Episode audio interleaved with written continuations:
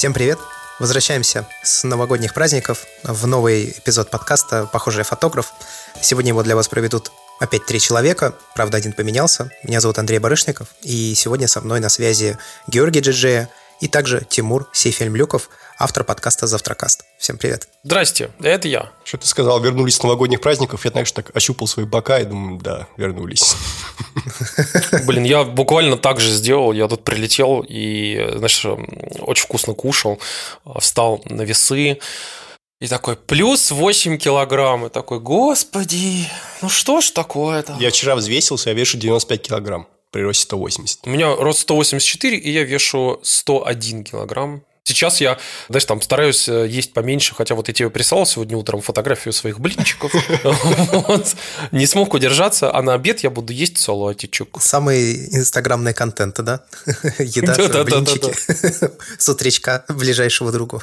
Да, прям вот сфотографировал, знаете, это красивенько. Я, кстати, могу сказать, что вот вы смеетесь, инстаграмный контент, а вчера буквально, когда я заходил в App Store, на айфоне.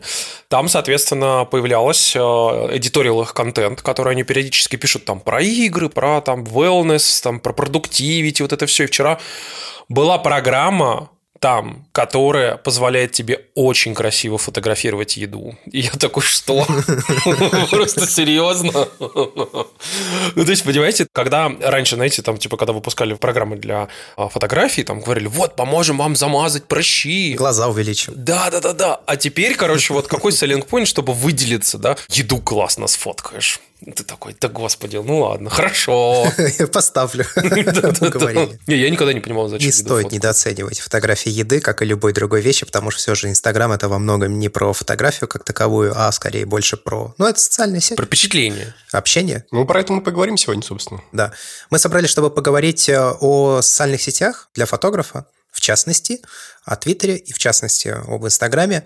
У нас э, Георгий недавно выпустил материал, ну, с которым я, скажем так, по некоторым аспектам ну, в корне не согласен. Мне кажется, там фундаментально есть проблемы в логике, но мы посмотрим, к чему все это приведет. А Тимур по своей работе, часто связан с продвижением, вообще самым различным, в том числе в социальных сетях. И как раз Тимур нам даст а, некоторые инсайты, советы, подсказки, как вообще продвигаться, что в Твиттере, что в Инстаграме, может быть, где-то еще даже что-то затронет, какие есть для этого инструменты, что куда заходит и так далее. Но без относительной фотографии. Смотрите, на самом деле я хотел начать с того, что если в целом рассматривать продвижение фотографов и фотографий, то я заметил за свою такую давнюю, не то что карьеру, так вот давний опыт вообще пользования социальными сетями, что фотографы практически всегда пытались использовать возможности продвигаться там где угодно, там MySpace, там Flickr, Tumblr там и прочие, прочие, прочие социальные сети. Но, наверное, один из самых крутых вариантов за последние э, несколько лет, конечно, я могу сказать, что стал э, все-таки Твиттером. Почему? Объясню. Дело в том, что, во-первых, Twitter позволяет э, получить намного больше охвата, чем э, тот же самый Инстаграм там или любая другая подобная социальная сеть э, типа Фейсбука. Потому что там ВК, Инстаграм и Фейсбук очень существенно режут тебе охваты. Причем там какая-то совершенно долбанутая система, которую победил ТикТок, как ни странно. За счет того, что кто популярен, будет еще более популярен. Кто не популярен, будет еще более непопулярен. вот и все. В Твиттере и ТикТоке у тебя есть шанс, даже если ты там, типа, вообще не имеешь никакой фолловер базы, буквально почти случайно стать э, популярным или, по крайней мере, там, получить свой звездный час хотя бы вот там на день что очень круто.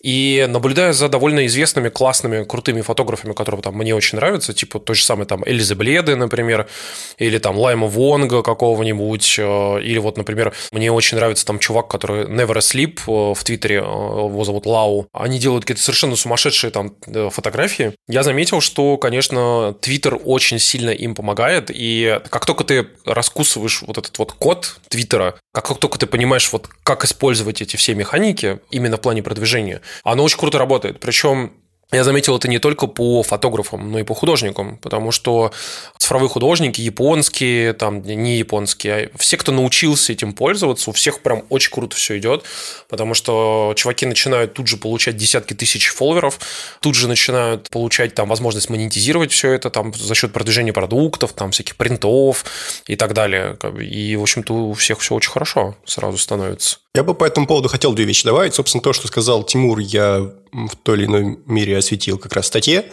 Во-первых, я хотел назвать конкретные цифры. Вот я выкладывал фотографию своей жены, снятую на iPhone. Она получилась, ну, не шедевр, но, в принципе, неплохая фотка такая для социальных сетей нормальные, такие там популярные.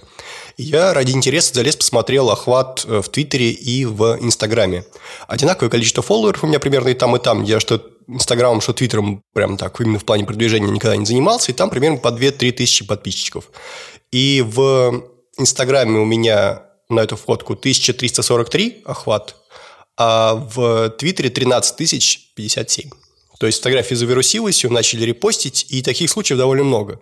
И плюс я вспоминаю историю, когда у меня еще было фолловеров, наверное, 100 или 200, э, я опубликовал какую-то шутейку, и эту шутейку в итоге переопубликовали э, чуть ли не в газетах. То есть вот настолько она выстрелила, что с нуля фактически э, до звезды, ну, тот самый звездный час, о котором сказал, собственно, Тимур. То есть, если ты сделал что-то годное, это годное заметит. И в этом плане мне Твиттер нравится гораздо больше Инстаграма.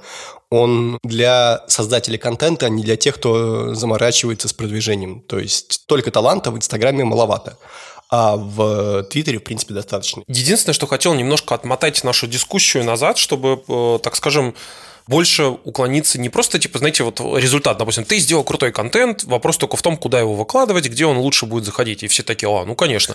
Я бы хотел немножко отмотать на этап создания крутого контента, потому что я заметил за долгое время наблюдения за российскими и эм, вообще СНГшными фотографами, что почему-то, ну, особенно старое поколение, как бы, ну, условно, тем, кому сейчас там, типа, 30-60, да, грубо говоря, вот эти вот фотографы... Мы, короче. Зачастую очень многие фотографы, кстати, даже у тебя, вот, Георгий, кстати, я это заметил, есть очень похожая стилистика к такой какой-то классической школы фотографии, которая совершенно перестала быть популярной на самом деле в реальности сейчас.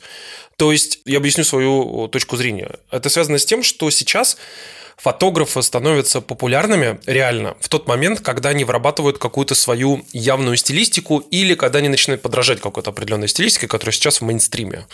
Например, если там сейчас очень сильно популярно там делать вот эти все замечательные неоновые красивые снимки там городов, где в тумане немножко светится там светофор, грубо говоря, ну я утрирую, но все-таки то как бы, какое-то количество людей начинает это делать, и те, у кого получается круче всего это, да, вот они становятся очень популярными. Или, например, там пытаться зацветокорить там таким образом снимки, чтобы они, ну, то есть тоже были прям твоими уникальными, чтобы все думали, о, вот это тот чувак, точно, вот, вот, да, вот он, вот это вот он, стопудово. Потом смотрят, ага, ну я же говорил. Как монорис, да, Георгий? Да, но я, кстати, хотел по поводу монорис сказать, что она очень быстро приедается. Не, я абсолютно согласен с Тимуром, что это моя слабая сторона. Я не особенно вписываюсь и осознанно, и неосознанно отчасти ну, как бы в эту в трендовость, с одной стороны. С другой стороны, я хотел бы все-таки отметить, что Твиттер у меня и Андрей тоже это отмечает, э, когда комментирует мою статью, говорит, что Твиттер на самом деле у меня все-таки не совсем чисто про фотографию. Это все-таки блог в первую очередь, поэтому судить по нему исключительно о том, какой контент я делаю именно фотографический, наверное, неправильно. Ты знаешь, я тебе еще скажу круче. Когда ты смотришь э, каких-нибудь аниме-художников, которые там делают какие-то просто совершенно невероятные красивые картинки, ты понимаешь, что там у чувака просто уходит там десятки часов на эту картинку, например. Ты начинаешь смотреть медиа в Твиттере, что он постит, ну, там, какие есть картинки, там, вот это все. И ты понимаешь, что типа 70% его фотографий – это еда, его мотоцикл, и как он сходил на какую-нибудь конфу, там, вот смотрите, я увидел тут косплееров, а вот это книжечки крутые, а вот это вот еще такое. И там, типа, 30% это реально его картинки. И там, типа, 400 тысяч подписчиков, понимаешь, там, и, типа, у каждой его картинки там 5 тысяч ретвитов, типа, 30 тысяч лайков. И ты понимаешь, что нет, это, ну, это совершенно не требуется делать э, контент в своем твиттере, который будет исключительно состоять из твоего, твоего собственного творчества. Вот. Тем более, что когда люди привыкают к тебе как к живому человеку, который, типа, вот обычной жизнью живет, ну, вообще-то он рисует еще, Понимаешь? И вот здесь я вижу как раз э, один из самых больших изъянов в Твиттере. Это не касается никоим образом продвижения. Я как раз э, продвиженческие, скажем так, тезисы и преимущества Твиттера, я никаким образом их не оспариваю, я с этим полностью согласен. Ну, то есть разделить хранение и распространение ты хочешь? Ну да, в каком-то смысле. Просто человек тебя просит показать, что ты делаешь. И ты не можешь ему прислать ссылку на свой Твиттер, потому что он не сможет найти твой контент очень просто. Потому что Твиттер – это текстоцентричная, в первую очередь, как мне кажется, социальная сеть, люди там друг другу что-то пишут, реплают, ретвитят, э, видосики смешные, гифки кидают, ссылки скидывают. И вот это все, короче, все скопом отображается в том числе во вкладке медиа, где как раз э, твои работы посмотреть, ну, очень сложно. Ну, ты же понимаешь, что в твоих рассуждениях и кроется суть э, всего вот этого процесса продвижения. Я понимаю, что это вообще вся логика Твиттера, потому что я даже точно знаю, что ты не можешь, допустим, отмотать Твиттер на очень далеко назад, ну, все-таки вот предположим, что я какой-то такой очень упорный зритель, который захотел посмотреть с самого первого поста. Я не смогу это сделать. Твиттер в какой-то момент перестанет подгружать старые посты. Я много раз просто пробовал найти там какой-то контент, который я когда-то постил в Твиттере, и это, к сожалению, невозможно, если ты не знаешь прямой ссылки, либо ты не знаешь а, ну, специальных модификаторов, да, которые тебе текст позволяют найти. Но изображение ты так не найдешь. Через Advanced Search можно сделать, даже изображение можно найти. У меня по этому поводу два возражения. Первое, по поводу того, что у меня в Твиттере не только фотографии. Есть ребята, и ты их тоже, Андрей, знаешь, э, наши общие знакомые, которые выкладывают в Твиттер только фотографии. Например, тот же Дремин, который фактически с нуля там набрал какую-то пушечную аудиторию просто с ничего, тупо выкладывая треды про свои сияния. У него больше нет никакого контента. Он не пишет, как эти фотографии обрабатывать. Он не пишет, э, как, собственно, эти сияния снимать. Он просто вот выкладывает фотографии и набирает на этом аудиторию. Это первый момент. То есть никто не обязывает тебя, как и, собственно, в Инстаграме, опубликовать контент однородный. Ты в Инстаграме тоже можешь выкладывать советики, лайфхаки. И я, кстати говоря, в Инстаграме когда-то пытался вести что-то подобное тому, что я веду в Телеграме, то есть как-то помогать людям делать фотографии. И там вот у меня не пошло, и я просто забил и сделал из Инстаграма галерею. Хотя, в принципе, я мог бы и контент э, такой вот публиковать. Не, конечно, это никто не отрицает. Я просто хочу сказать, что, мне кажется, есть фундаментальное отличие между двумя соцсетями преимущественно даже не в том, что одна там позволяет тебе публиковать разный контент, а вторая все-таки тебя завязывает как-то на изображение, чем скорее то, что в Инстаграме реализованы две сущности, то есть моментальный контент – это когда ты смотришь ленту, и архивационный, когда ты заходишь в профиль, а в то время, когда в Твиттере вроде тоже самое, но при этом архивационная часть сделана настолько криво. Ну, ты же понимаешь, что Твиттер совершенно не про это. Твиттер не про архивацию, и не про галерею, не про что. Твиттер про продвижение твоего творчества как точка входа в твою экосистему. Я понимаю. Вот по этой причине мне кажется, что Твиттер как раз плохо подходит для меня как зрителя. Там не очень удобно смотреть эти самые фотографии. Несмотря на высокое качество там и большой размер и так далее. Поэтому я завел сайт. То есть я при помощи Твиттера и при помощи Телеграма продвигаю свой контент, а хранится он на сайте. Собственно, вот эту фундаментальную проблему, что чем лучше соцсеть подходит для распространения контента, тем хуже она подходит для его хранения, осознал не я первый, и, в общем, это довольно распространенная проблема. У многих фотографов э, сложность с тем, что вот ты, допустим, выкладываешь фотографии на фликер, но пределы фликера они очень редко покидают. В то же время ты можешь выкладывать фотографии в Твиттер, и там они завирусятся и распространятся. Сколько там людей посмотрел ТикТок несчастный с якобы актерами дубляжа? Очень много. А я думал, это они и есть. Они не актеры дубляжа. Они просто подражают актерам дубляжа. Ну, там одни комики в основном, насколько я понял. По поводу как раз фундаментального различия, быстренько хотел такой небольшой инпут сделать, что как раз-таки а, каждая социальная сеть выполняет свою собственную роль определенную. И если Твиттер хорошо конвертируется как раз-таки в единоразовые, хорошие там охваты, а впоследствии люди подписываются на тебя для того, чтобы получать новости о твоем творчестве, чтобы если ты выпустил новые фотки, чтобы эти самые фотки новые найти, то как бы там Инстаграм совершенно по другой причине же нужен нужен. Инстаграм как раз, типа, он правильно нужен как галерея. Это как условно такой новый фликр. Только фотки там в херовом качестве, и э, их нельзя посмотреть нормально в вебе и все остальное. Никто не смотрит их в вебе. Ну, в Инстаграме не смотрит никто в вебе. Ты сам вот привел статистику в э, своей рецензии на мою статью. Я, честно говоря, думал, гораздо больше смотрит людей с смартфонов э, Twitter. Мне казалось, что процентов 80. У меня на сайте 60 на 40 примерно соотношение с мобил на компы. Но, понимаешь, это все еще очень много, 40 процентов. Вот как бы в относительных показателях кажется, что, да, мобилы там все рвут, но людей, которые смотрят э, твои материалы с компов, в абсолютных значениях все очень много, это во-первых. А во-вторых, у тебя есть еще архивная как раз та самая история. И я обратил внимание, что новые посты в основном читают с мобил, а старые посты находят в основном уже с десктопов. И, допустим, вот эти чукотские посты, особенно старые, а где, собственно, чукотские посты, мои флагманские посты с точки зрения именно фотографии моего творчества, люди их открывают, смотрят на больших мониторах чаще, чем уже с мобил. То есть именно старые посты добирают в основном просмотры с компов. Это тоже важный момент. Я, кстати, хотел просто аккуратненько вернуться, раз уж вы упомянули Дремина. Вот он как раз хороший пример того, как типа люди в основном э, должны продвигаться в Твиттере, э, когда периодически ты постишь э, контент такой небольшой пачкой, 4 там фотографии или там 4 плюс 4 плюс 4, например, и, соответственно, рассказываешь какую-то историю. Но у Дремина есть та же самая проблема, которую вот я сказал в начале. Она связана с тем, что у него классные фотографии, у него вот есть типа его фишка, это там вот эти северные сияния, да, класс. Но вне северных сияний у него нету какого-то собственного стиля в плане цветокора или как он снимает, или что он делает, чтобы было понятно, что вот, вот это Дремин, да, вот это вот он. И из-за этого его фотографии, которые вот необычные, типа «Северное сияние», хорошо расходятся, а другие фотографии я вижу, ну, там, ну, 20 лайков там ну, 5, как бы, ну, что-то там 400-500 фолловеров всего, это очень мало. Так он только завел Твиттер. Я за ним наблюдаю уже реально, типа, несколько месяцев, вот. 400 человек, как бы, за несколько месяцев э, для такого аккаунта с крутыми фотками, это очень мало, потому что, по-хорошему, если у тебя есть крутые фотографии, то в любом случае у тебя должен был бы наступить в какой-то момент звездный час, когда твои фотографии как раз-таки один или два там, или три раза вот так вот завирусились и там получили 500 там, типа, ретвитов, да, условно. Но если этого не произошло, значит, как бы явно твои фотографии, конечно, классные, но не настолько классные, чтобы все это крикнули «Вау!» и начали их там ретвитить. Вот в чем ну, дело. Как создатель контента я могу сказать тебе, что это, в принципе, довольно тяжелая задача.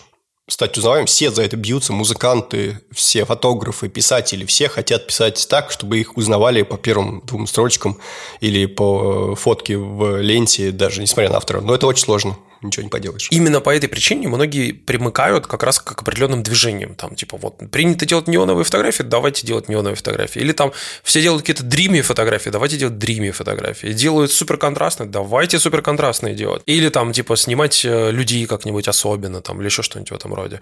И на самом деле, я просто хотел еще как бы аккуратно э, рассказать как раз именно про продвижение, вернуть вас, так скажем, в колею, что Вообще, в целом, если хочется продвигаться, например, в том же самом там Твиттере, то, во-первых, нужно обязательно, э, если вы постите свои классные фотографии туда, нужно обязательно участвовать во всяких э, движах комьюнити, которые, например, вот тот же самый сейчас очень популярная история – это портфолио Day хэштег. И периодически люди выкладывают э, в портфолио да, типа свои самые крутые, самые интересные работы, рассказывают, типа, что они делают, где живут там и так далее. Ну, такой краткий маленький синапсис, там, условно, на 200 символов, типа, что ты делаешь, кто ты вообще, и зачем, и почему. И очень хорошо заходит. Я периодически вижу, как э, всякие там художники, фотографы, музыканты ретвитят людей, которых там, типа, 200 фолловеров, а они рисуют очень крутые картинки, например, или фотографируют очень круто, или музыку делают крутую. Оно прям реально хорошо помогает очень. Вот, поэтому я реально очень сильно советую вам поресерчить вот эти самые хэштеги, которые используют различные люди, чтобы как раз-таки в них вот в эти все движи как бы вписываться. Вот, это очень нужно. Хэштеги вообще сила на самом деле, если говорить, и это касается в том числе Инстаграма. Не, в Инстаграме они перестали работать практически полностью. Просто перестали работать крупные теги. Вот там точно нет смысла. Ну, то есть, э, в которых там какие-то миллионы и миллионы постов и какие-то тысячи появляются каждую секунду. Вот это точно нет смысла. Но есть при этом местечковые маленькие теги, ну, типа там тысяча плюс э, постов. Примерно так на которые подписываются и не пропускают. И вот они работают очень хорошо. У меня регулярная история, что там более 50, 60, 70 процентов в моих постах это как раз с тегов приходит. Ну и, собственно, таким вот нехитрым образом, жонглируя тегами в зависимости от того, что изображено на фотографии, на что в том числе она снята и так далее. Вот я поставил в прошлом году там типа перед собой задачу удвоить э, аудиторию в Инстаграме. Ну и я ее более чем удвоил за 8, по-моему, или 9 месяцев. И это произошло исключительно при помощи одних только тегов. То есть я ни с кем не договаривался ни о там кросс-промоуте, ни еще чего-то. Плюс э, хорошая тема – это отслеживать, за какими тегами следят э, относительно крупные групповые аккаунты. Ну, то есть не групповые аккаунты, а которые выкладывают э, чужой контент. С кредитом. Да. И можно смотреть, за какими тегами они следят. И это тоже хорошо работает, потому что, ну, собственно, я попал таким образом опять же, не хитрым, в фичер получается от э, каждого крупного производителя фотопленки, что принесло мне тоже какое-то количество подписчиков. При этом здесь тоже сохраняется ну, мое такое умозрительное правило, э, что чем крупнее аккаунт, тем меньше с него, как ни странно, выхлоп получается. Ну, естественно, как бы, потому что в основном эти люди, они только если конкретно твое творчество очень сильно вдохновило кого-то, люди пойдут такие, блин, он настолько крутой, что пойду вот типа на него подпишусь и посмотрю вообще, что это за чувак такой. Слушай, я, кстати, за собой заметил, что я не читаю практически, не слежу за теми аккаунтами, которые представляют собой какое-то коллективное творчество. Ну, инстаграмы, журналов и так далее. Мне тяжело как-то привязаться, не знаю, может, у Тимура есть какой-то красивый маркетинг логический термин на этот счет. Ну, то есть ты просто не чувствуешь своей связи с этим аккаунтом, просто воспринимаешь какую-то абстрактную подборку, и у тебя не вырабатывается какая-то ментальная связь с этим аккаунтом. А какой-то конкретный человек, ты как-то привязываешься к нему. Вот эти вот коллективные аккаунты часто бывают очень крутые, особенно если это хорошие всякие издания или около издания. Например, тот же самый Фубиз, например, мне очень нравятся французы. Они единственное, что, конечно, задалбывают совершенно часто контентом, который они повторяют и ресайклят. Я помню, я Фубизу просто уже начал писать э, на твиты, но они явно не отвечают, потому что они, походу, не читают реплаи. Когда они за год выложили в 16 раз одну и ту же картинку, я просто говорю, ну, типа, ребят, ну, доколе, как бы, ну, как бы, come on. Ну, я, конечно, понимаю, что там, типа, с этого ретвитов много, как бы, ну, блин. Ну, как бы, это прям вот отстой. Так веб-фотограф Магнусский любит одну и ту же фотографию публиковать все в Инстаграме. Я уже смотреть на нее не могу. Максимишин так тоже делает. Ты знаешь, вот при этом это хорошо работает. Это вы бы не делали, если бы это не работало хорошо. Вообще, опять же, как бы, я привожу в пример художников, э, как бы, и там разных, и там а, обычных, и японских, и даже русских, русские есть, которые все прочухали, что на самом деле периодически про свое творчество надо напоминать. Нужно брать старые свои супер-пупер популярные какие-то там снимки, какие-то свои картинки и постить, э, говорить, что да, вот там типа, как бы напоминаю, вот помните, вот я картинку сделал в 2007 году. Очень красиво было. Я вот сейчас дочитал как раз на днях ясно-понятно Иляховскую. Ну, в целом мне книга не понравилась. Ну, по крайней мере, я для себя очень мало чего нового нашел. Хотя там, конечно, есть пара интересных мыслей, но ради пары интересных мыслей как-то покупать целую книгу, наверное, было чересчур. И он, среди прочего, говорил, что повторять свой контент – это страшно для тех, кто его создает. То есть им кажется, что вот я сейчас опубликую то же самое, этот меня все отпишется. А по факту, на самом деле, у тебя 3% этот контент помнит, и он надоел, там, 10% вообще как-то распознает, что ты уже когда-то его выкладывал, а остальные все типа, о, клево, мы никогда это не видели. Хотя, мне кажется, там тот же Артемий Лебедев, например, который любит одни и те же свои посты по 30 раз публиковать, он с этим немножко перебарщивает. Ну, это да, но опять же хотел сказать еще по поводу э, тегов и вот этих всяких движек. Э, вот Андрей правильно говорит про всякие коллективные аккаунты, про редакторские подборки и так далее. Я напоминаю вам, что очень-очень хорошо, если вы будете еще вписываться во всякие движи типа Unsplash, а, особенно если у вас крутые фотографии. Например, у нас э, этим начал заниматься Максим Зарецкий. Он начал постить фоточки в Unsplash, все это обвязывать тегами прям хорошо. И очень часто у него, по-моему, уже 8 или 9 снимков снимков э, попали на центральный highlight, э, на главную страницу в течение дня, короче. То есть несколько раз вот так вот попадал в самое пекло. И там охваты, кстати, хочу сказать, даже поболее, чем в Твиттере, по крайней мере, из тех, которые я встречал. Там сумасшедшие бывают охваты, потому что он показывал, типа, у него некоторых фоток там по 100 тысяч просмотров было как бы очень круто. Я со своей стороны хочу сказать, что у меня была подобная же история. Я периодически пощу во внутреннюю социальную сеть Visco, которая VSCO, тоже фотографии с э, хэштегами, и их периодически находили. У меня было несколько снимков, которые тоже попадали в главную подборку. И у меня тут же прилетало огромное количество фолловеров. Типа, э, меня постят, э, и за день там 100 человек меня подписывается. А что, кстати, Виска? Ну, ты вот пользуешься их социальной сетью, а что там вообще происходит? Я вот, например, не в курсе даже. Ну, то есть я знаю, что она есть, но для меня это такой закрытый совершенно микросоциум. Ты знаешь, там очень красивые фотографии от людей со всего мира. Народ старается. Я даже как-то случайно нашел совершенно охренительные фотографии чувака такой, ну, типа, явно вижу азиат. И такие прям классные, клевые фотки себя, там, типа, фотки, соответственно, там, где-то в домах, в полях, там, какие-то красивые пейзажные фотографии, я такой, и, типа, очень много черно-белых фотографий, таких прям красивых. И я подумал, блин, нифига себе, вот, ну, чувак, у него прям хорошая такая история, как бы прям круто чувствует. Вот, смотрю, он из Монголии. И я понимаю, что типа вот да, чувак монгол, э, как бы там где-то в селе, буквально, то есть у него не город, а прям село, где-то там типа крутейшие фотки делает. И я такой, блин, думаю, нифига себе. Вот так вот я случайно напоролся на чувака, как какой-то там Улан-Батор местный.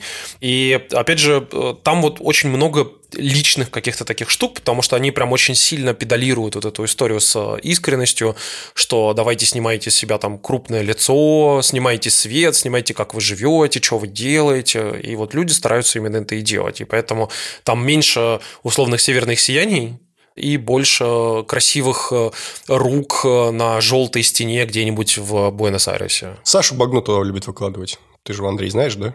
Да, я знаю Сашу, да. Он любит это комьюнити. Ну, в Инстаграме он говорит, какая-то не та публика, которую он ищет для своих фотографий. А Виска, она такая более утонченная. Притязательная, не знаю. Я же говорю, там все про искренность как раз-таки. И я просто хотел сказать, что, опять же, не забывайте еще про Reddit, самое главное, потому что фото Reddit, они очень хорошо заходят, и самое главное, что если вы сняли что-то необычное или что-то там типа классное, я не знаю, вы там взяли, пошли неоновых фотографий наснимали, вы находите сабреддит, который не обязательно про фотографии, и говорите, о, я сегодня сделал классные фотографии, зацените. Обязательно везде ставите кредит, чтобы вас могли найти, и, соответственно, народ прям очень активно, на самом деле, там репостит, апвотит, комментирует. Ну, поскольку там люди со всего мира, а не только из России, поэтому там будет больше, конечно, позитивных комментариев, а не «О, горизонт завален», ха". короче. Вот этого всего там не будет, конечно. Шумы в тенях, да. А я вот что, что хотел спросить у вас обоих э, по поводу сторис в Инстаграме. Я как-то сам их не площу, и в статье не упомянул толком, только сказал, что они есть, и это, в принципе, работает. Но, насколько я знаю, сейчас сторис – это, в общем-то, новый Инстаграм. Инстаграм для тех, кто самые активные э, его пользователи, это сторис в первую очередь. Я прав или нет? И в итоге в сторис люди пишут «Новый пост!» Ты такой, господи, серьезно. Ну, кто-то и рассказывает что-то. Ну, вы понимаете, настолько ущербные алгоритмы Инстаграма, что ты должен в сторис своим подписчикам рассказать, что вообще-то у меня новый пост вышел, пойдите-ка, пожалуйста, посмотрите. вот. Ну, это прям вот квинтэссенция того, что неправильно в Инстаграме. Что ты думаешь насчет сторис? Слушайте, я для себя выбрал такой формат. А, несмотря на то, что я горе-фотограф и вообще не фотограф, ну, знаете, вот, грубо говоря, я увидел, сфотографировал, выложил. Снапшит. Некоторые мне пытаются сказать, что я там мобильный фотограф, но я себя таким не считаю. Вот. И я все-таки стараюсь какой-то красивый такой эстетический контент, который вот мне понравился выкладывать э, в, собственно, сам Инстаграм как посты. И в сторис выкладывать как бы все остальное.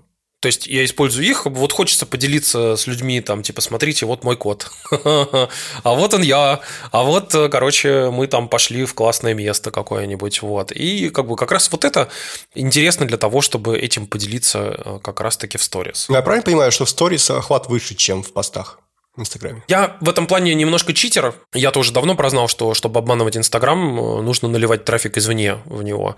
Поэтому у меня сопоставимые охваты и там, и там. То есть, грубо говоря, у меня в среднем там на сторис охват там типа полторы-две тысячи просмотров, а, например, на пост э, в самом Инстаграме примерно там те же самые там 2000, там 3000 бывает.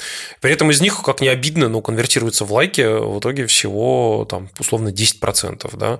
А, это, конечно, немножко обидненько. Но с другой стороны, я понимаю, что у меня приходит куча людей, которые открывают, смотрят и закрывают. Вот. И это связано с тем, что я говорю, я наливаю трафик из Твиттера, потому что я пощу ссылку в Твиттер, и прям в момент, когда я пощу ссылку в Твиттер, буквально за 5 минут приходит там 50-100 лайков. Как бы ты понимаешь, что вот это люди в Твиттере открыли, типа зашли, посмотрели, и кто был залогинен в аккаунте как бы своем, тот поставил лайк. Кто нет, как бы просто открыл, посмотрел, закрыл. Все. Ну, мне очень нравятся сторис. Я люблю их как э, формат. Причем я понимаю, что его сейчас сильно извратили, а некоторые люди, как мне кажется, очень сильно перебарщивают со сторис, потому что там ты можешь опубликовать до 100 сторис в день, и некоторые люди считают, что, видимо, нужно, ну, значит, опубликовать 100 сторис в день, потому что таков лимит. Мне нравится сторис, потому что это хороший способ э, быстро рассказать э, что-то или показать достаточно в сжатые сроки, потому что есть ограничения на длительность одной конкретной сторис. При этом сам я в сторис пользуюсь очень постольку поскольку, и во мне есть какое-то внутреннее вот это вот я не знаю что. Противоречие. Тебе просто больше 15 лет, тебе тяжело. Я не шучу, кстати. Я, знаешь, сколько времени разбирался, как вообще в сторис постить хотя бы? Не, у меня в ленте очень много людей самого разного возраста пользуются сторис, и а, я заметил ну, и за собой, и за реакцией людей на сторис, которые я публикую, как от своего аккаунта, так и от нашего похожего фотографа, это гораздо более вовлекающая штука, чем непосредственно посты. Ну, то есть, сторис чаще собирает на себя ответные какие-то реакции, чем посты. Посты, если и собирают какие-то комментарии, то, как правило, это какие-то вот э, заранее предложенные... Нахерачить эмодзи и написать, а что думаете вы? Да-да-да. В то время, когда сторис, как мне сложилось впечатление, воспринимается как нечто более личное, чем непосредственно твои же фотографии в твоем же профиле. И на них люди пишут ответную реакцию какую-то. Ну, заворачивается с ними какой-то диалог, какое-то обсуждение. А вот это, как мне кажется, наверное, ну, главное отличие сторис. То есть, по-хорошему, сторис не нужно использовать только как я это делаю, да, то есть, там, я публиковал фотографию в Инстаграм, и как раз а вот у меня, типа, новый пост.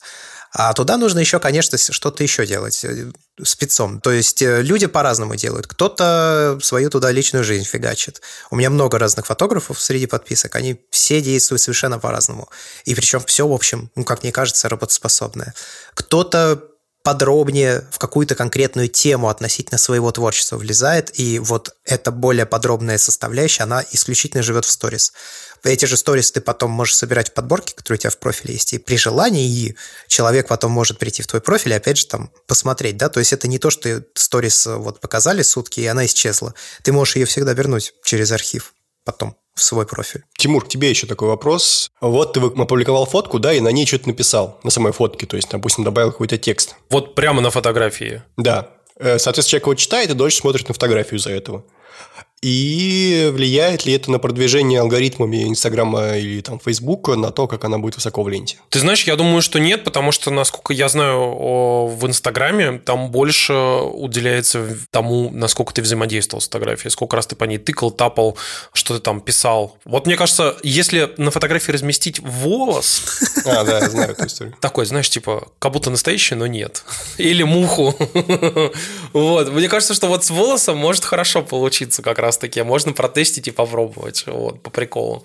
Но вообще, я скажу так, что я заметил в какой-то момент важную штуку, что людям в целом в 99% пофигу, что расположено на фотографии, если там есть какой-то определенный важный объект. Например, есть определенная категория людей, которые смотрят, например, что-то опубликовал на фотках, и они наблюдают, например, за каждой вообще маленькой деталью. То есть, вплоть до того, что когда ты постишь какую-нибудь фотографию, например, там своего рабочего стола, ну, там, типа, вот там, вот мой компьютер, вот мой микрофон, там, и так далее.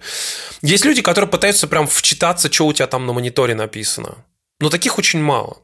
По большей части люди смотрят на какой-то определенный объект. А на все остальное не обращают внимания. Ну, то есть 99% людей не обращают внимания. Настолько, что я когда недавно помогал девушке а, обработать фотографию на которой располагалась она и подруга. Ну, там красивый фон, но там была стройка. я ей помог вытереть оттуда все краны, провода. Получилось немножко грязненько, потому что я старался сделать это побыстрее. Она говорит такая, блин, ты что? Ну, прям видно же, что здесь там фотошопом мазали. Я говорю, да нет, всем реально пофигу. Никто на это не обратит внимания. Такая, нет, ну ладно тебе. Я говорю, серьезно. И, короче, она выложила в Инстаграм э, эти фотографии. Ну, если приглядеться, то в Инстаграме, даже если ты приблизишь, то ты увидишь, что там немножко мазано. Я иногда специально, например, на некоторых фотографиях обрезал людям голову. Вот так вот фотошопом просто вырезал людям голову, и типа у меня люди без голов на фотках были. Никто не обратил внимания. Всем пофигу, все обращают внимание, во, красивая штука светится, о, вот тут здание такое, ух, а в окне там кот, Понимаете, как бы, то есть реально, то есть э, если ты разместишь огромную надпись на фотке, люди посмотрят на надпись, а если сзади будут э, в каждом окне, э, простите-ка, там, сексом заниматься, люди на это внимание даже не обратят. Они надпись большую увидят посередине фотографии, а что там в окнах, в зданиях на фоне, никто не посмотрит. И вот это, как мне кажется, вообще проблема, наверное. Ну, не то, что проблема, это особенность социальных сетей, да, но мне кажется, что она очень сильно подрывает вообще ценность того, что ты производишь. Потому что, ну, вот это внимание, которое составляет там типа сколько? Три секунды, две? Три секунды, да. Три секунды. Ну, последнее, что я видел, три секунды, но это было много лет назад, может быть, уже меньше, наверное. Я не знаю, Тимур, у тебя есть информация по этому поводу? Attention span? Да-да-да. Мне кажется, что вот это как раз очень сильно противоречит думчивому творчеству. Такова реальность э, современная. И в этом плане социальные сети, наверное, являются таким, наверное, антиподом вдумчивой работы. И возникает вопрос, а что же делать со вдумчивой работой? Ну, то есть, вот есть сайты, да, есть, э, которые публикуют все это. Ну, я не совсем согласен. потому что ты сейчас говоришь о социальных сетях, которые построены на принципе быстрого потребления большого количества визуального контента. Понимаешь, это вот одно. А когда мы говорим про телеграм-каналы, где люди сидят и пишут огромные простыни, и реально люди их читают, это другое, потому что, в принципе, разные социальные сети. Но так как мы говорим про фотографов и про визуальный контент, то нам как бы приходится говорить про социальные сети, которые делают упор на а, как раз визуальный контент. И там так уж получилось, что люди действительно жуют э, на завтрак твои фотографии в количестве 100 штук э, за завтрак. Может, даже и побольше. Кстати, насчет э, Телеграма. Я обратил внимание, что ну, многие пытались в Телеграме публиковать свои фотографии параллельно с Инстаграмом или вместо него, потому что многих в Инстаграме банят. И, кстати говоря, мы об этом не говорили, но еще одна существенная разница между Твиттером тем же и Инстаграмом, тем, что в Инстаграме банят за соски. И вообще за наготу. Это вообще очень странно. Причем банят за женские соски, но мужские нет. Да. Я понимаю там всякие культурные особенности, но это глупо. Откровенно и, честно говоря, меня это раздражает. Я не могу на чужие фотографии смотреть. Даже если там соски, ну, не знаю, я приводил пример в статье, они задрапированы, просто там просвечивают. Ну, блин, ну, у женщин они есть, извините. Половина населения Земли, они есть в таком виде. Что теперь делать? Ну, это же, понимаешь, это же американская новая искренность, когда для 13-летнего ребенка совершенно нормально показать, как по-настоящему убивают человека прямо по телеку. Да, отрезают головы и так далее. И более того, в Инстаграме даже можно посмотреть. Он просто тебе покажет потенциально неприемлемый контент. Нажмите смотреть фото. Да, то есть вот э, в США нормально показать, как голову отрезают там 13-летнему ребенку, условно ему показать, как это происходит, но ни в коем случае нельзя сосочку показать. Вы чё? Или там в игре, знаешь, там кишки у человека выпадают из живота, как бы, а в сосочки нельзя. Не-не-не-не, вы чё? Вдруг он пойдет там, типа, и подрочит. Мы пришли как-то к телеграмму-канонизму, но, в общем, возвращаясь к телеграмму, хотел сказать, что в телеграме как-то у людей особо не идет. Я видел много каналов, которые публикуют фотографии, но добиваются успеха э, преимущественно те каналы, в которые публикуют чужой контент. Авторских каналов, э, которые публикуют только фотографии, может, вы знаете, но я не знаю примеров, э, которые бы взлетели. Которые пишут про обработку, съемку и так далее, знаю. Самые популярные просто публикуют чужие фотографии.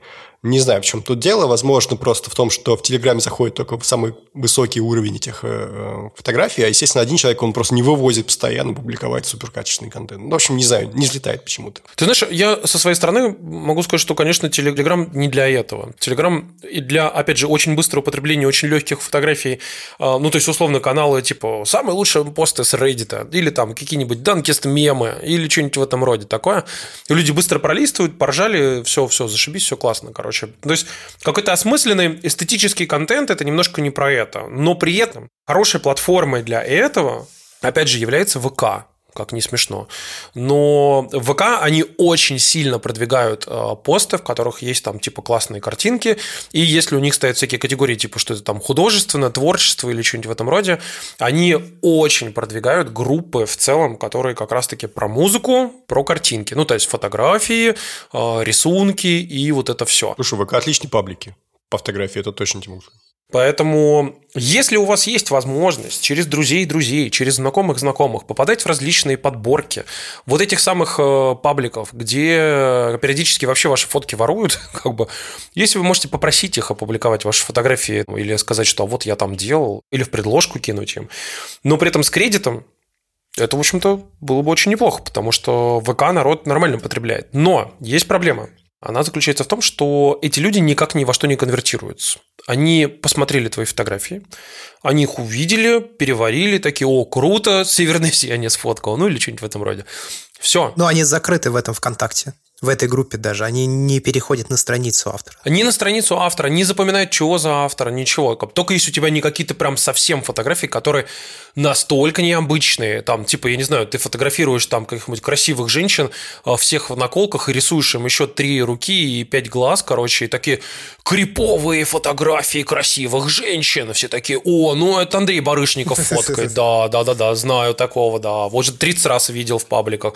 Вот тогда тебя, типа, начинают уже узнавать рисовать. А если ты делаешь просто дженерик такие, но красивые, клевые фотки, люди просто видят, ну да, окей, хорошо, что дальше? Ничего, все, следующий. И здесь в этом плане, конечно, опять же, Twitter и Instagram, возвращаясь к ним, они очень хорошо подходят, потому что там есть четко аккаунт. Вот человек запостил что-то, его все претвитили, ты такой, о, прикольно, классные фотки делать, зашел к нему в профиль, смотришь там медиа, о, прикольно, такой, все, подписался.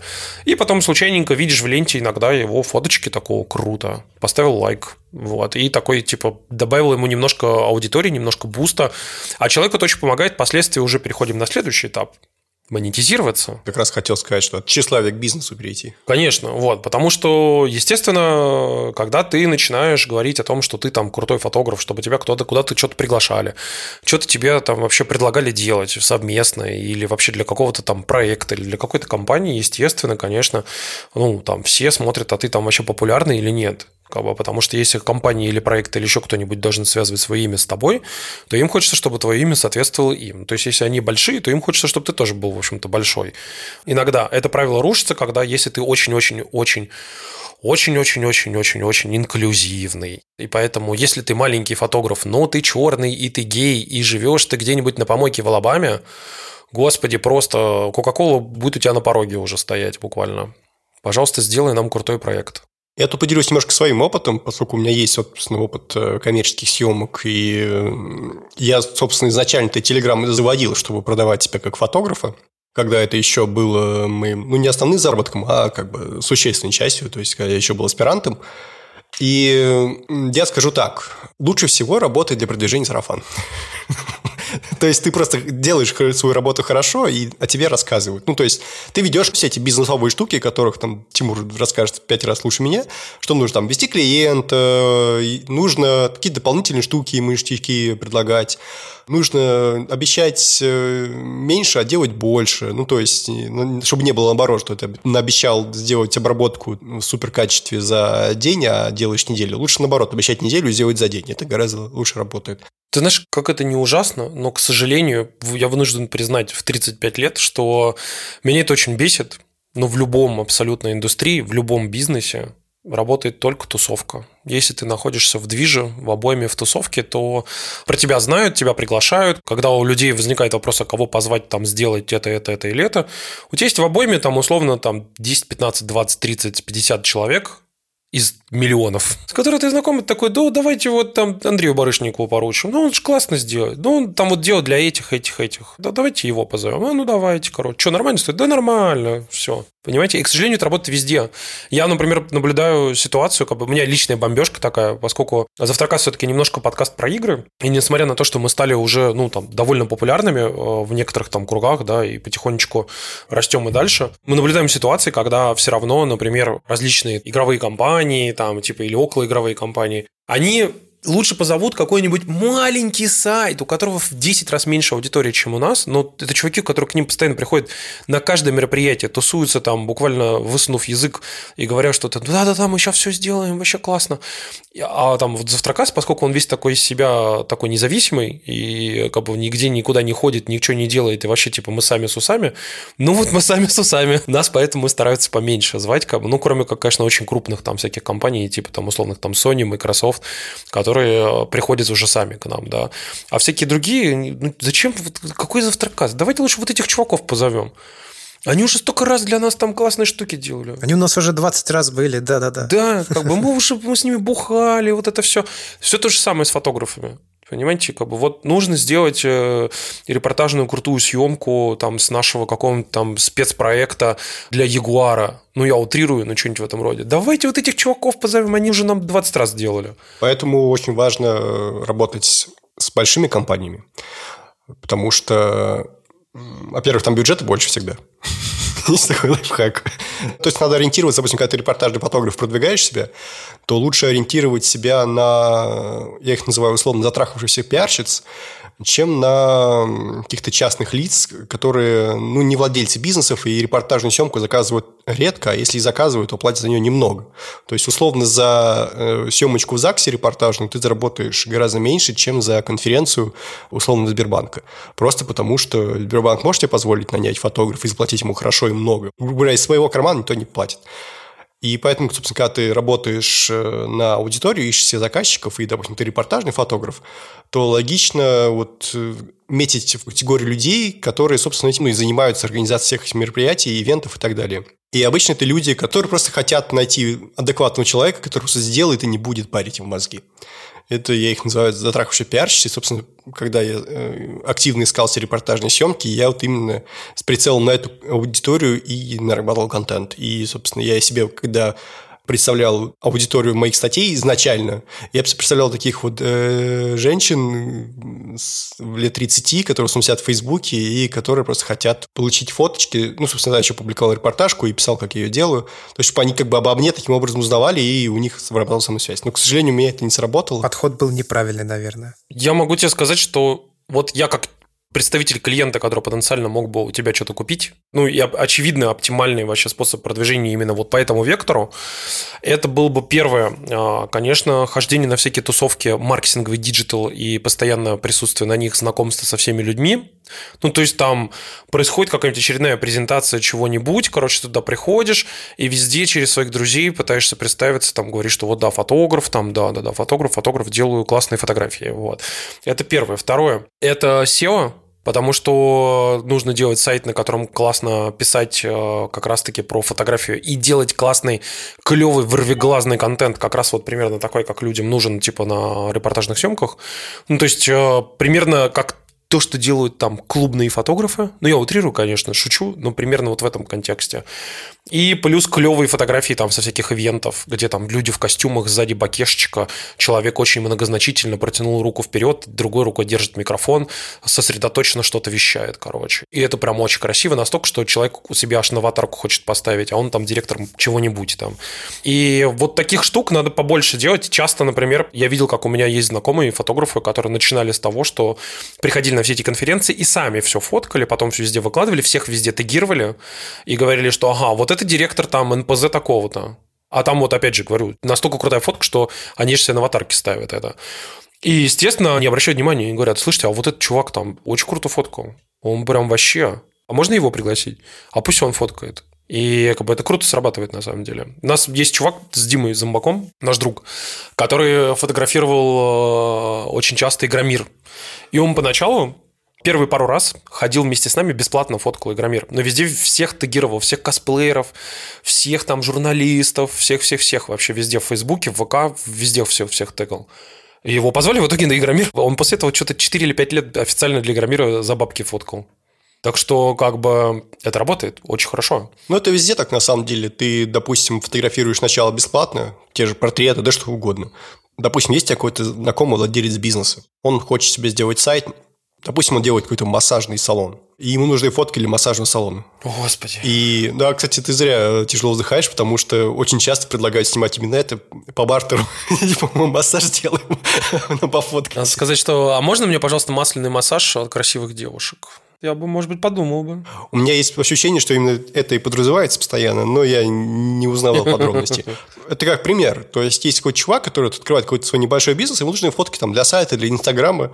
Пофоткать ему бесплатно он это выложит, и у вас будет хотя бы портфолио. Я бы не стал бы так делать, потому что когда ты работаешь на маленький бизнес и делаешь что-то по бартеру для маленьких бизнесов, и они что-то где-то как-то публикуют, вы рискуете с 90% вероятностью получить ни хрена за это, во-первых, а во-вторых, натрахаться так, что человек будет искренне считать, что он тебя нанял на работу, ну, типа, транзакция составляет 0 рублей, но вообще-то он тебя на работу нанял.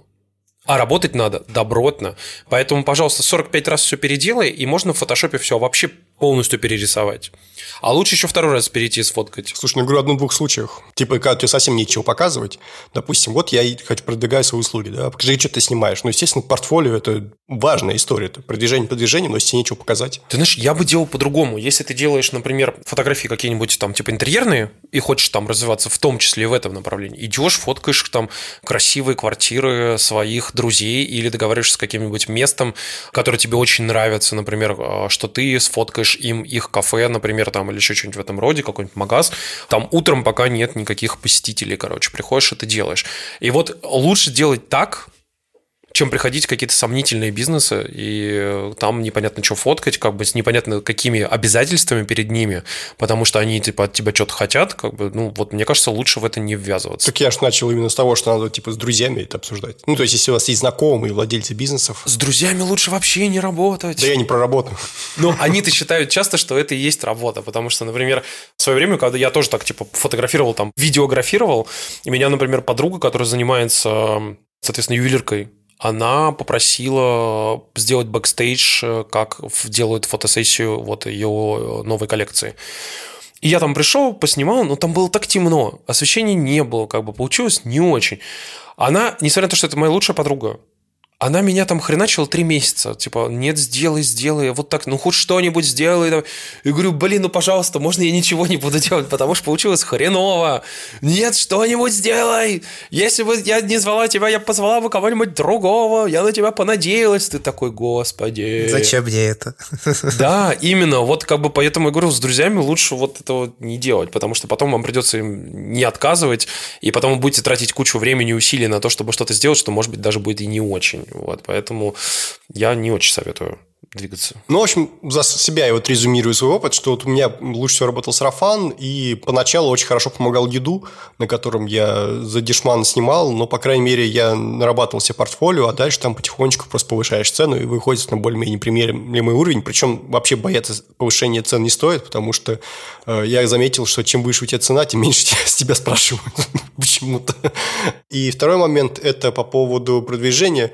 Я говорю, мой опыт в этом плане, э, как делать не надо. То есть я заводил телеграм-канал и сайт, чтобы продвигать себя как фотографа репортажника, и это не сработало. Могу стопудово сказать, что сайт не очень мало принял заказов. Ну, не знаю, там штук 7, наверное, 8. Это для того количества труда, которое я в него вложил, это, конечно, никакой. Мне кажется, сайт нужно, знаешь, делать как какой-то такой как законсервированный а, ресурс, куда ты изредка заливаешь какие-нибудь фоточки, делаешь немного контент-маркетинга, чтобы прям было видно, что ты вообще ёба фотограф, такой прям ух, чтобы там, ну, прям было написано, я там подхожу с очень большой тщательностью, там, показываешь, каким оборудованием ты работаешь, что ты там делаешь, как ты готовишься к съемке, там, типа, вот мы портреты снимали, и там просто 5 миллионов освещений стоит и так далее. Все такие, о, ну, это точно профессионал. И при этом, опять же, ты был очень прав, когда сказал, что твоя целевая аудитория, когда ты продвигаешься как какой-нибудь там корпоративный фотограф, это действительно пиарщицы и маркетологи, которые сидят в компании. Поэтому нужно в первую очередь придумывать, как зайти к ним, а не как заходить еще куда-то. Потому что они типа твои заказчики финальные в итоге. Ну и плюс, опять же говорю, хорошо очень заходит, когда ты про тебя хорошо узнают, ну, на основе твоих результатов, всякие там директора, вице-президенты и прочие, которые, в общем-то, часто являются совсем финальными заказчиками этих самых съемок. И им говорят, так, надо снять портрет там для чего-то. Он такой, о, у меня на аватарке стоит, вот там фотку какой-то там джи джи джи джи джи джия какой-то. Вот можно его, пожалуйста, короче. Вот это, кстати, очень хорошо работает. Потому что у нас есть несколько там историй как раз вот про то, что как наши друзья и знакомые вот реально ровно так и получали в итоге работу, как бы, и там потом сидели с условной Роснефтью э, и очень долго для них фоткали. Поэтому, как бы, в общем-то, это нормально работает. Но, опять же, извините, пожалуйста, хотел свернуть нашу дискуссию в другую сторону, потому что мы опять говорим про, э, там, типа, условно, людей-репортажников и так далее. А давайте поговорим про не репортажников, а то, что, типа, вы делаете клевые фотографии, какие-то там классных пейзажей, клевых там персонажей, какие-то там классную природу или еще что-нибудь в этом роде. И вопрос в том, что а как монетизироваться тут? Ну, кроме того, чтобы там вас приглашали сфотографировать очередное красивое классное здание. Или там какой-нибудь памятник, монумент или еще что-нибудь, что происходит там раз в год, условно. Но я об этом недавно брал интервью у фотографа, который занимается как раз пейзажными фотографиями. И он рассказал, что он больше всего зарабатывает на барабанной дробь календарях что основа его бизнеса – это почему-то вот календари люди до сих пор покупают. Я, для меня, честно говоря, шоком был. Я последний раз календарь покупал, мне кажется, вот какой там был год лошади, 2002, да? Вот, мне кажется, примерно тогда я его покупал последний раз. Но оказывается, нет. Оказывается, этим очень активно занимаются, и надо начинать вообще э, мне тоже думать в этом направлении. Потому что домой для интерьерной съемки на самом деле покупают в России редко фотографии. Есть еще несколько важных векторов, которые стоит обязательно знать. Вот. Первый вектор – это продажа принтов, потому что на самом деле сейчас люди все чаще и чаще задумываются, что у них там дом висит, тем более все насмотрелись на красивые фотографии красивых квартир и такие, о, блин, хочу классную штуку какую-нибудь. И если у тебя есть классные, крутые архитектурные, например, фотографии или там минималистичные какие-нибудь море, там лодочка и вот это все. Привет, Дремин. Ну, типа того, как бы это же очень хорошо заходит для принтов. И я практически вот всех фотографов, которых я вижу, все массово продают принты, и у всех очень хорошо на самом деле это заходит. Вот. Поэтому в первую очередь это принты. Вторая история, про которую хотел сказать, это если у вас особый стиль обработки, и вы классно умеете обрабатывать, особенно всякие там архитектуру, портретку там и прочее. У меня есть просто офигенный пример чувака, который в инсте ходит под тегом YK. Это его зовут Yik Kid. Чувак, по-моему, из Сингапура азиат, который очень давно начал выкладывать фотографии, такую прям красивую-красивую архитектуру. И у него все такое типа дрими, пичи, такое все типа розовенькое, рыженькое, такое типа чуть-чуть голубоватенькое, так чуть-чуть зелененькое. Ну, такой, короче, прям вот очень красивые пастельные цвета. Чувак начал продавать свои пресеты для Lightroom, и у него тоже очень активно их берут. Он там писал как-то в одном из постов, что он типа охренел, когда заработал на своих пресетах э, что-то типа за пару месяцев, по-моему, 10 тысяч долларов. Короче, если вы более-менее продвигаетесь, и у вас хороший, классный стиль, классная обработка, можно продавать свои пресеты. Не инструкции по обработке. Все вот эти вебинары, все вот эти записи, они уже давно не продаются, они уже давно никому не нужны. Нужно продавать прям пресеты. Нажать, чтобы было как у тебя. вот. А потом будете читать в заводском чате, почему пресеты для Lightroom уродуют ваши фотографии, они улучшают их, и надо учиться обрабатывать их самому. Ну, типа, когда там, условно, ты хочешь э, заработать денег, ты идешь и продаешь пресеты. Вот, и это очень круто заходит. К сожалению, я себе отрезал эту возможность тем, что раз в месяц примерно пишу о том, что не надо так делать.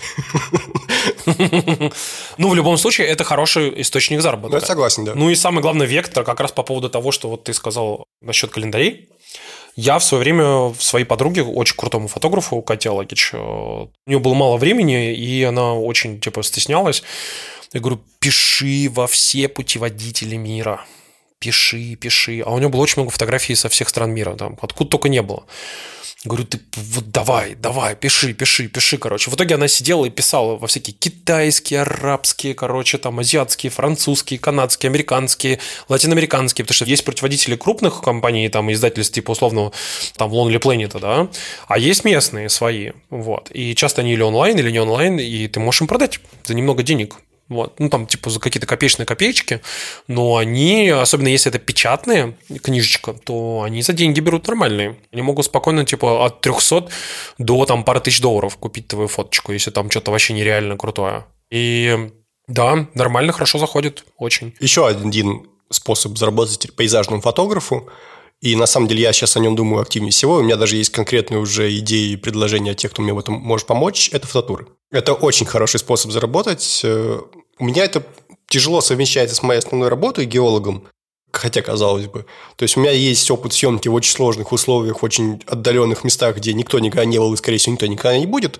В то же время мне это надо как-то совмещать с тем, что то время, когда ты можешь снимать, я там должен бегать с молотком по горам и заниматься другим делом. В целом, там можно заработать от нескольких тысяч долларов за раз до там 10 и выше. То есть для фотографа, пейзажника это хороший вариант. И фототуры, кстати говоря, очень хорошо продвигаются не только фотографиями, но и рассказами о поездках, э, рассказами о, в том числе, обработке, о съемках, ну, в общем, бэкстейдж. Если ты умеешь его подавать, то фототуры могут зайти очень хорошо. Ну, ты знаешь, кстати, как раз вот у меня моя подруга Катя Лагич, э, она проводила подобного рода фототуры много как раз до пандемии. Они, например, брали в Черногории, снимали дом большой, там двухэтажный, прям с бассейном, вот это все прям очень красиво, классно, живописно. Все покупают себе билеты в Черногорию, и туда заселяются, там в общей сложности, по-моему, 9 человек приехало. И как бы каждый платит, типа, соответственно, за проживание, ну, то есть в складчину, по сути, как бы ты, тебя нужно там, условно, столько-то денег. И плюс, соответственно, за фототур там, типа, довольно небольшую, но такую нормальную стоимость. И получается так, что, типа, ты реально можешь там пару-тройку тысяч долларов сработать, условно отдохнув, потому что ты, конечно, должен работать и постоянно там с учениками что-то делать. Но при этом там 3-4-5 дней вы там фигачите, и потом несколько дней вы отдыхаете. И все такая, типа, дружная компания, все там, типа, рассказывают, а, а вот я тут сегодня снял вот это, вот это вот так вот, а давайте все попробуем классно сейчас поймать свет, натуру пофоткать, как бы там есть модели и прочее, как бы это очень круто, на самом деле, работает. И я могу сказать, что если вы хороший фотограф и вы хороший организатор, то вполне возможно у вас получится то же самое. Ну, когда пандемия кончится. Хотя и по России, в принципе, можно фототуры И по России, и в Турцию можно съездить. И в Дубай. Да, кстати, как тебе Дубай? Ну, ты знаешь, я могу сказать, что по поводу Дубая, наверное, самое главное мое впечатление связано с тем, что, во-первых, я не хотел туда ехать вообще изначально, потому что Дубаи были у меня в списке приоритетов где-то там на 105 месте, но так как сейчас э, у меня была поставлена цель поехать туда, где тепло на Новый год, то таких стран оказалось очень мало. По сути, это оставался Занзибар, Мальдивы, Дубай, Доминикана и Куба. И во все страны остальные, кроме Дубаев, очень далеко лететь. И очень дорого. Ну, в отличие от Кубы и Доминикана, ну, туда прям совсем далеко и совсем долго, как бы, да. Но, как бы, на Мальдивы в Занзибар прям совсем дорого. Учитывая, что даже на Дубае получилось довольно дороговато. Но э, Мальдивы и Занзибар там вообще, там типа получалось по 300 тысяч человека, как бы, и такой, блин, Выложить 600 тысяч за Новый год мне бы не очень хотелось, конечно. Не так уж сильно я и устал, да? Можно и зиму переждать. Ну, да, как бы, и там на Мальдивы то же самое. Получалось, типа, 600 тысяч человек, еще и с собой 1200-300, как бы. И ты такой сидишь и думаешь, блин, на миллион рублей, как бы, потратить на Новый год в общей сложности, это, конечно, я бы не стал бы так делать. И прикол в том, что, ну, как бы, у меня было очень много привзятых вещей, связанных с Арабистаном вообще. Но мне повезло, потому что у нас э, был очень крутой, ну не то что гид, просто мы приехали у меня, моей девушки, там э, есть подруга, которая живет в Иордании, и у нее есть э, ее жених. И это, типа, оказался очень крутой чувак, прям вот офигенный, который тебя берет и сопровождает практически в любом действии, которое ты делаешь. Говорит, а вот тут принято вот так вот, а вот так, а вот здесь вот так, а вот тут вот так, а вот надо сказать вот так, короче. И совершенно непередаваемый опыт. Ну, то есть, условно, когда ты берешь, приходишь, например, в ресторан, и ты можешь дать на лапу официанту, и он тебе отменяет половину счета. И это типа нормально. Просто так работает, да? Так все делают. И ты такой, типа, что, почему? А у него проблем не будет? Да ты чего? Не, все нормально. Я такой, а, ну хорошо. Ну, то есть, как бы там есть очень э, много интересных моментов, которые вот так ты наблюдаешь с точки зрения именно какой-то социологии такой, да, а не с точки зрения того, что ты приехал там в красивый город. Ну и, конечно, очень интересно с социальной точки зрения понаблюдать за городом, который построился за последние 50 лет. И вот, грубо говоря, инженерное решение, как он был построен. И в какой-то момент ты понимаешь, например, что Дубай – это город, который сделан только под машины. В нем пешком гулять практически, за исключением некоторых конкретных зон, куда нужно приехать на машине и гулять пешком, просто гулять по городу нельзя. Потому что город представляет из себя, ну, типа, прям вот такую сеть сервисных улиц, на которых нет ни пешеходных переходов, ни как бы там каких-то магазинов, ничего. У тебя просто тупо дорога и тупо подъезды, чтобы выйти из дома, спуститься в парковку сесть в тачку. То есть, как бы весь город состоит из таких улиц. И потом ты приезжаешь реально в места, которые предназначены для пешеходов. Как бы. Их мало. И, конечно, вот это немножко ну, чуждо, кажется очень странным. С другой стороны, город такой, типа, ты думаешь, что, о, круто, сейчас небоскребы пофоткаю. И это, наверное, первый мой город в жизни, где просто уродливые небоскребы. Отвратительные. Начнем с того, что они почти половина из них сделана из э, песочного вот этого кирпича, который, ну, вокруг песок же, это пустыня. И у тебя реально небоскребы состоит из синего стекла и из вот этого желто-песочного камня. И для того, чтобы сэкономить на стеклах, типа, и чтобы они не нагревались, поскольку солнце все время херачит, окна делают маленькими. И в итоге у тебя небоскреб состоит из этого вот песочного кирпича с маленькими окошками. И это выглядит так вот страшно. Как темница. Большая высокая темница. Да, так прям отвратительно. А причем, когда ты делаешь типа крутые здания, которые как раз-таки а, там со стеклом, э, вот такие прям настоящие небоскребы, они вынуждены ставить огромное количество различных э, крутых специальных установок кондиционирования, специальных установок охлаждения, потому что здания очень сильно нагреваются. И плюс я напоминаю вам э, ту самую историю, которая ну, и в США есть, и вот в Дубаях, что нужно очень правильно строить небоскреб таким образом, чтобы солнце случайным образом в стекле не отразилось и не расплавило машину внизу. Ну, то есть они вынуждены строить уродливые небоскребы. А те, что не уродливые, вынуждены строить очень дорого, чтобы они не плавили машины и сами не расплавились от солнца. И людей не сварили внутри. Да, как бы. И в итоге получается страшные здания или очень дорогие. Или так, или так. А я просто люблю фотографировать здания, поэтому сами понимаете. Я единственное хотел напоследок спросить Тимура, пока он еще тут, насчет Фейсбука. Ну, мы как-то говорили, там, Инстаграм, Твиттер, Инстаграм, Твиттер. Понятно, что мы тут все троем, наверное, Фейсбук не очень любим. Но вот когда я говорил о пиарщицах, они же все в Фейсбуке сидят. Может, имеет смысл, если репортажник, там попродвигаться? Вот о чем я и говорил. Берете, делаете классные фотографии и тегаете всех людей оттуда. Ну, в Фейсбуке, не ВКонтакте он. Это именно Facebook, да, он очень хорошо работает. Ну и плюс вам нужно состоять во всех тусовках, э, типа вот диджитальных, где люди ищут операторов, э, маркетологов и прочее. Вот, короче, во всех диджитал-тусовках, где ищу кого-нибудь для чего-нибудь. Надо прямо вот обязательно там быть и обязательно при любом таком движе, типа, нужен фотограф там на мероприятии, короче. Ну, естественно, в ковидные времена это без бессмысленно, поэтому там нужен портретный фотограф, там, типа, Это будет редко спрашивать, потому что в основном все и так знают, кого как спрашивать. Но если вдруг спросят, вы будете там. И вы там, ну, типа, окей, да, это я. А если портретный фотограф использует Tinder, тоже очень хорошо работает. Да? Я тоже слышал об этом, да. Люди часто находят модели себе через Tinder. Неважно, мужчин, женщин, не принципиально. Люди просто часто ищут людей, кого снимать через Tinder. Подожди, они матчатся и такие, типа, вообще-то я тебя не хочу, а хочу тебя пофоткать, типа? Да, ну я не знаю точно, как это происходит, как выстраивается разговор, но да, я реально часто слышу эту историю. Ну ты можешь прям в био написать, что я на самом деле не пару ищу, типа я женат, и мне 40 лет, и я вообще как бы пофоткать не против.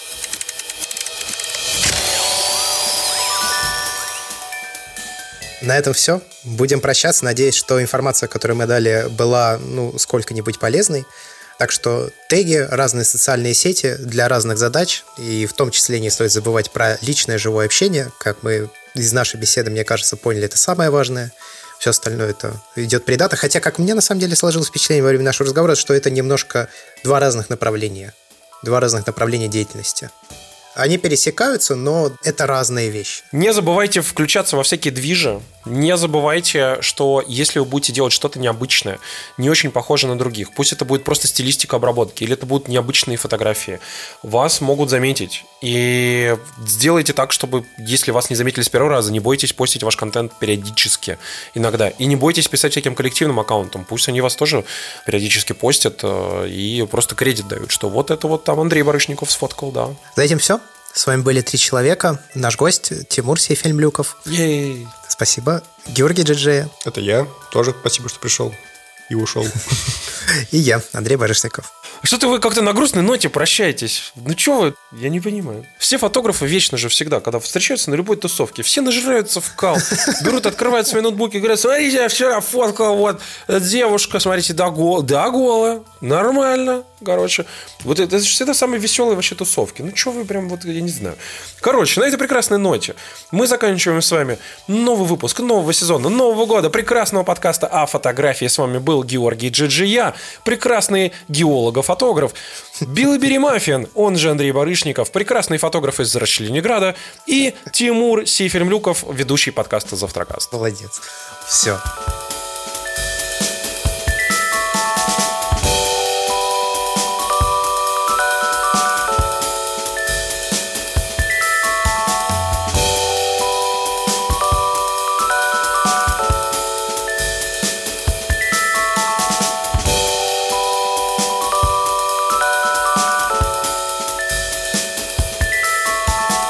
Я поставил на запись. Ну, Что, у меня, хлопнем? У меня тоже стоит на записи. Да, давайте, чтобы потом можно было легче найти.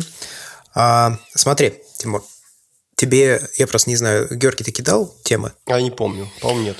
Ну, короче... Смотри, он кидал мне темы, но проблема в другом. Дело в том, что я бы смог помочь ней буквально, ну, там, с первой довольно, ну, как бы у меня много есть инсайтов э, и наблюдений, э, что, ну, чем я мог бы вам помочь. А вот такие более сложные темы, сейчас я покажу, вот он второй, третий, где фотографу проще находить заказы, где фотоблогеру проще находить рекламодателей.